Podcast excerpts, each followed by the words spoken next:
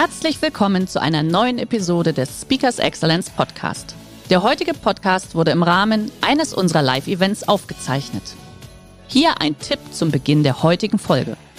Schau doch gerne mal auf unserer Excellence Academy vorbei. Hier findest du rund um die Uhr eine große Auswahl an exklusiven Online-Videokursen von hochkarätigen Speakern. Den Link dazu findest du in der Beschreibung.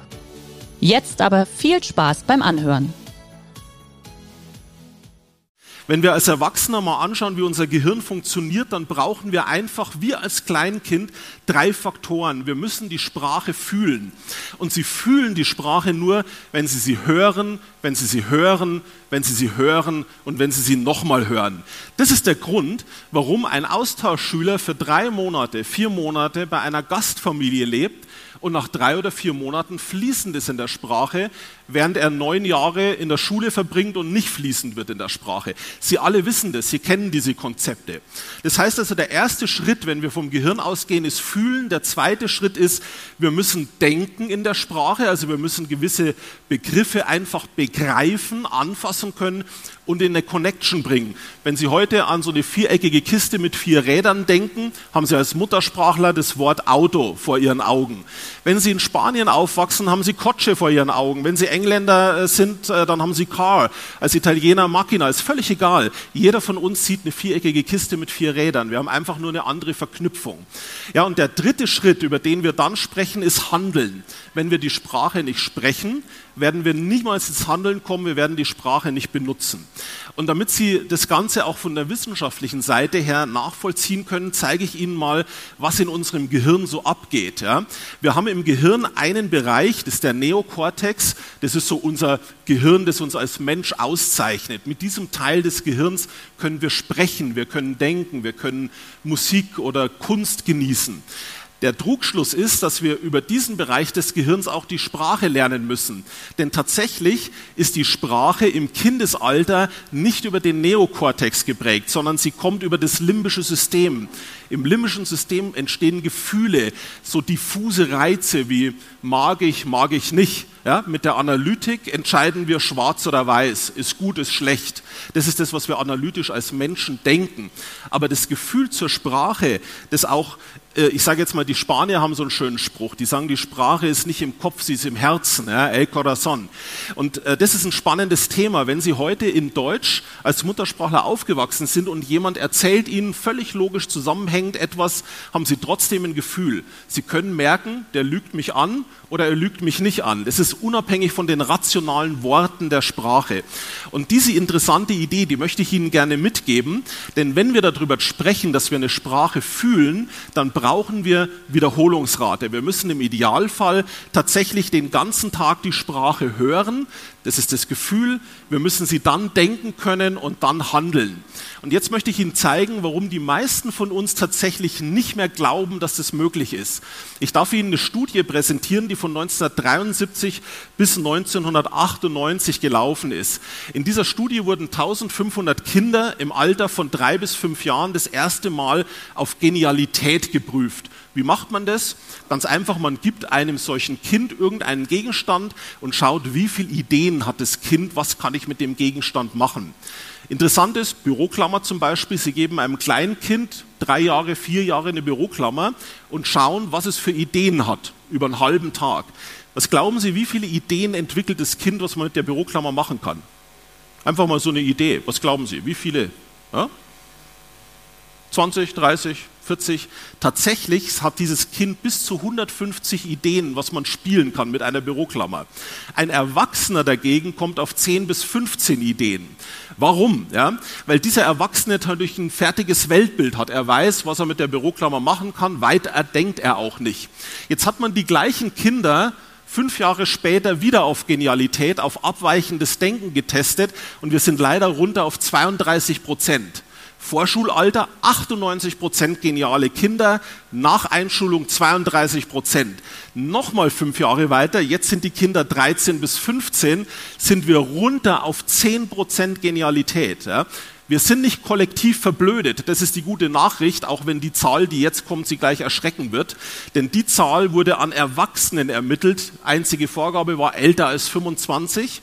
Und wir haben über zehn Jahre fast 150.000 Erwachsene auf Genialität getestet. Was kommt raus? Zwei Prozent.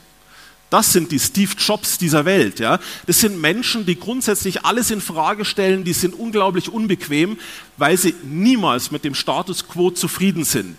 Und das möchte ich Ihnen heute mit auf den Weg geben. Sie können Ihre Genialität zurückhaben. Ich zeige Ihnen auch gleich wie.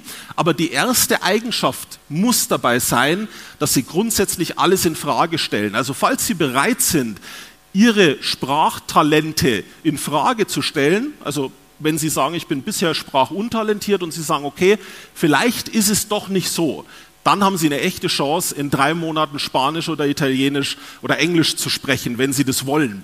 Schauen wir uns an, wie Sie Ihr Genie quasi restarten können. Wie funktioniert das Ganze? Es ist relativ einfach. Der erste Schritt ist, Sie müssen anfangen, aus Neugierde zu handeln. Ein kleines Kind, Sie erinnern sich, ja? So ein zweijähriges, dreijähriges Kind, das das erste Mal ans Meer kommt wer es vorher noch nie ein Meer gesehen hat.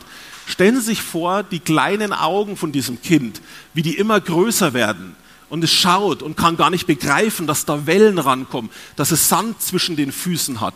Das ist genau das, was uns als Erwachsene ausmacht. Wir verlernen diese Neugierde. Wir sind gar nicht mehr gierig drauf, was Neues zu lernen. Wir nehmen das alles als Status quo. Es ist halt so, wie wir es erlebt haben. Und umso älter wir werden, umso mehr Standards haben wir in unserem Leben. Also aus Neugierde heraus zu handeln. Ich gebe Ihnen ein Beispiel für eine Fremdsprache. Wenn Sie sich in einen Menschen verlieben, der Ihre gewünschte Fremdsprache spricht, die Sie nicht sprechen, dann werden Sie unglaublich schnell in diese Fremdsprache reinkommen, weil Sie neugierig sind. Sie können sich aber genauso in das Land verlieben, in das Essen dieses Landes, in die Kultur. Es ist völlig egal, aber Sie sollten diese Neugierde nach oben ziehen. Sehr, sehr spannendes Thema. Der zweite Punkt ist, wenn Sie was lernen aus Neugierde, dann werden Sie immer auf Unordnung stoßen.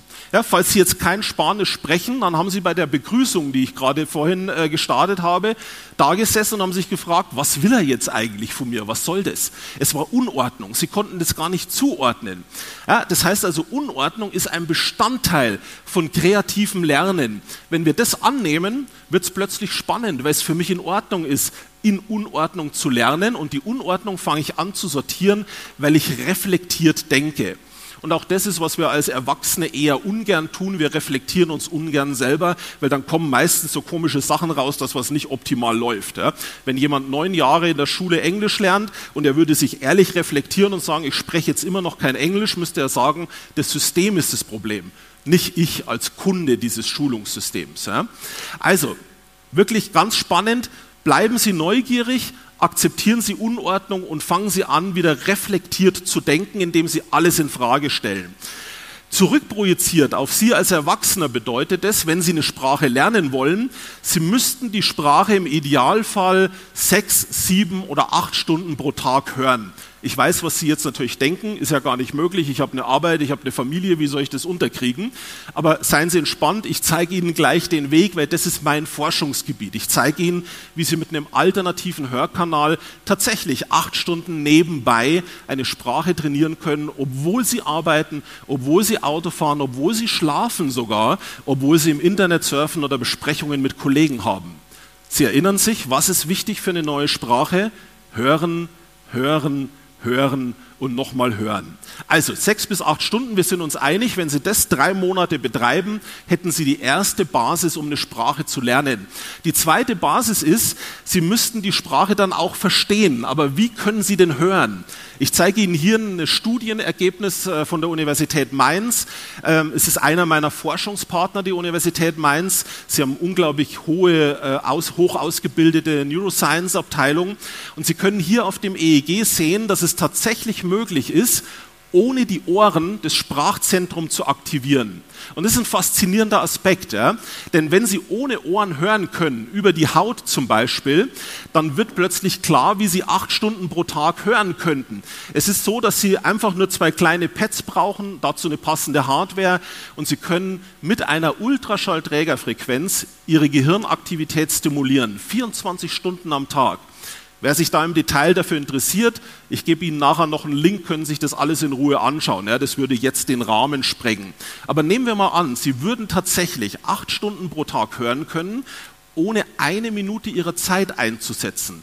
Was würde das für Sie bedeuten im Lernprozess? Es würde ganz einfach bedeuten, dass Sie eine Sprachmelodie erleben, ohne nebenbei Zeit dafür aufzuwenden, so als würden Sie bei einer englischen oder spanischen Familie sitzen, während Sie arbeiten, während Sie Auto fahren, während Sie schlafen oder abends Fernsehen. Sehr spannend. Jetzt können Sie deswegen die Sprache natürlich noch nicht, ja, ist auch klar. Nur weil Sie die Sprache hören und hören und hören, sind Sie noch nicht in der Lage, sie zu sprechen. Jetzt gehen wir wieder einen Schritt weiter. Wie haben wir als Kinder unsere Muttersprache gelernt? Wir haben keine Grammatikregeln gebraucht. Wir haben keine Vokabeln auswendig gelernt. Wir haben einfach nur Beziehungen hergestellt zu dem, was wir erlebt haben. Jetzt brauchen Sie keine drei oder vier Jahre oder fünf Jahre wie ein Muttersprachler für 1500 Wörter, sondern Sie haben Ihr fertiges Weltbild. Sie wissen genau, wie sieht ein Wasserglas aus, wie sieht ein Auto aus. Das Einzige, was Sie noch brauchen, ist, Sie brauchen ein intelligentes Material, das Ihnen den neuen Sprachkontext sehr, sehr schnell erschließt. Das werde ich Ihnen zeigen, wie das funktioniert an einem Beispiel aus dem Spanischen. Und wenn Sie es verstanden haben, können Sie sofort ohne Umweg anfangen zu sprechen. Und zwar wie ein Papagei. Das ist wirklich faszinierend, denn die meisten Probleme haben Schüler heutzutage, wenn sie nicht ins Sprechen kommen. Sie sagen, ich verstehe ein bisschen was, ich kann auch lesen, aber beim Verstehen hapert es einfach. Schauen wir uns an, wie Verstehen funktioniert. Dadurch, dass Sie ein fertiges Weltbild haben, wissen Sie, wenn sich eine Person von Ihnen verabschiedet, sagt die auf Wiedersehen. Ja? Verabschiedet sich, sagt auf Wiedersehen. Jetzt schauen wir uns mal an, wie ein Spanier auf Wiedersehen sagen würde, aber nicht in Spanisch, sondern wir übersetzen das erstmal Wort für Wort ins Deutsche. Dann stellen wir fest, dass der Spanier nicht auf Wiedersehen sagt, sondern bis die Sicht. Wenn Sie das verstanden haben, bis die Sicht, bis wir uns sehen, bis wir uns wiedersehen, das ist eine kleine kognitive Leistung. Das können Sie mit kompletten Dialogen machen, die Sie auch selber übersetzen können dann wird plötzlich klar, dass die spanische Grammatik einfach nur ein bisschen anders ist, aber Sie müssen die Regeln nicht verstehen. Sie müssen auch nicht verstehen, warum Sie als Deutscher auf Wiedersehen sagen. Sie verwenden das einfach. Wenn Sie verstehen, dass ein Spanier sagt bis die Sicht, dann kriegen Sie erst die Wörter und Sie stellen fest, hasta la vista. Hasta bis la die vista Sicht. Und plötzlich können Sie vista auch verwenden, wenn Sie sagen, Sie haben einen schönen Blick auf die Berge. Der Kontext ist einfach viel, viel einfacher erschließbar in einer Wort-für-Wort-Übersetzung, in einer sogenannten Dekodierung. Ja, und damit wird sofort das Nachsprechen ermöglicht, weil Sie den Sinn verstehen, weil Sie begriffen haben, was der Audiocode meint. Und ich kann Ihnen eins versprechen, hasta la vista werden Sie auch morgen und übermorgen und überübermorgen noch wissen. Wenn Sie jetzt beim Heimfahren im Auto noch 20 Mal Hasta la Vista sagen würden, dann würden Sie es für die nächsten Monate nicht mehr vergessen. So einfach kann Sprachenlernen tatsächlich sein. Ja, ich möchte Ihnen gerne noch in konkreten Zahlen zeigen, was das bedeutet im direkten Vergleich. Ja. Wir haben in Deutschland ähm, das TOEFL-System, das ist sozusagen der deutsche Standard wo angegeben wird, wie lang brauche ich, um eine Sprache zu lernen. Wir haben Gutachten erstellt mit Studenten. Ähm, also TOEFL äh, sagt sozusagen als Beispiel für Spanisch Level A2, wer ein fünfjähriger Muttersprachler, brauchen wir in etwa 300, 320, 330 Stunden. Das ist eine Angabe, das wissen wir. Jeder Student, der Spanisch studiert, braucht so und so viel Semester, ist also völlig klar. Jetzt haben wir genau solche Studenten genommen, die kein Wort Spanisch gesprochen haben und wir haben diese Studenten 450 Stunden über die Haut passiv Spanisch hören lassen. Also die Simulation eines Auslandsaufenthaltes. Und währenddessen haben sie mit dieser gehirngerechten Methode die Sprache verstanden und gesprochen. Und sie haben dafür etwa 35 bis 40 Stunden aufgewendet. Das heißt, die Benchmark ist, dass wir in 10 oder 15 Prozent der Lernzeit auf das gleiche Ergebnis kommen. Jetzt rechnen Sie das mal runter auf zum Beispiel Schulunterricht. Ja, wir könnten in neun Jahren unsere Schüler nicht eine oder zwei Sprachen halb lernen lassen, sondern wir könnten sie vier oder fünf Sprachen vollständig lernen lassen, wenn wir sie denken, fühlen und handeln lassen. In dem Sinne, wenn Sie das nächste Mal eine Sprache lernen, machen Sie es gehirngerecht. Ihr Gehirn wird Ihnen danken. Der heutige Vortrag hat dir gefallen? Dann schau dich doch gerne auf unserem Kanal um oder sei live bei einem Forum dabei. Weitere Informationen findest du in der Beschreibung. Bis zum nächsten Mal.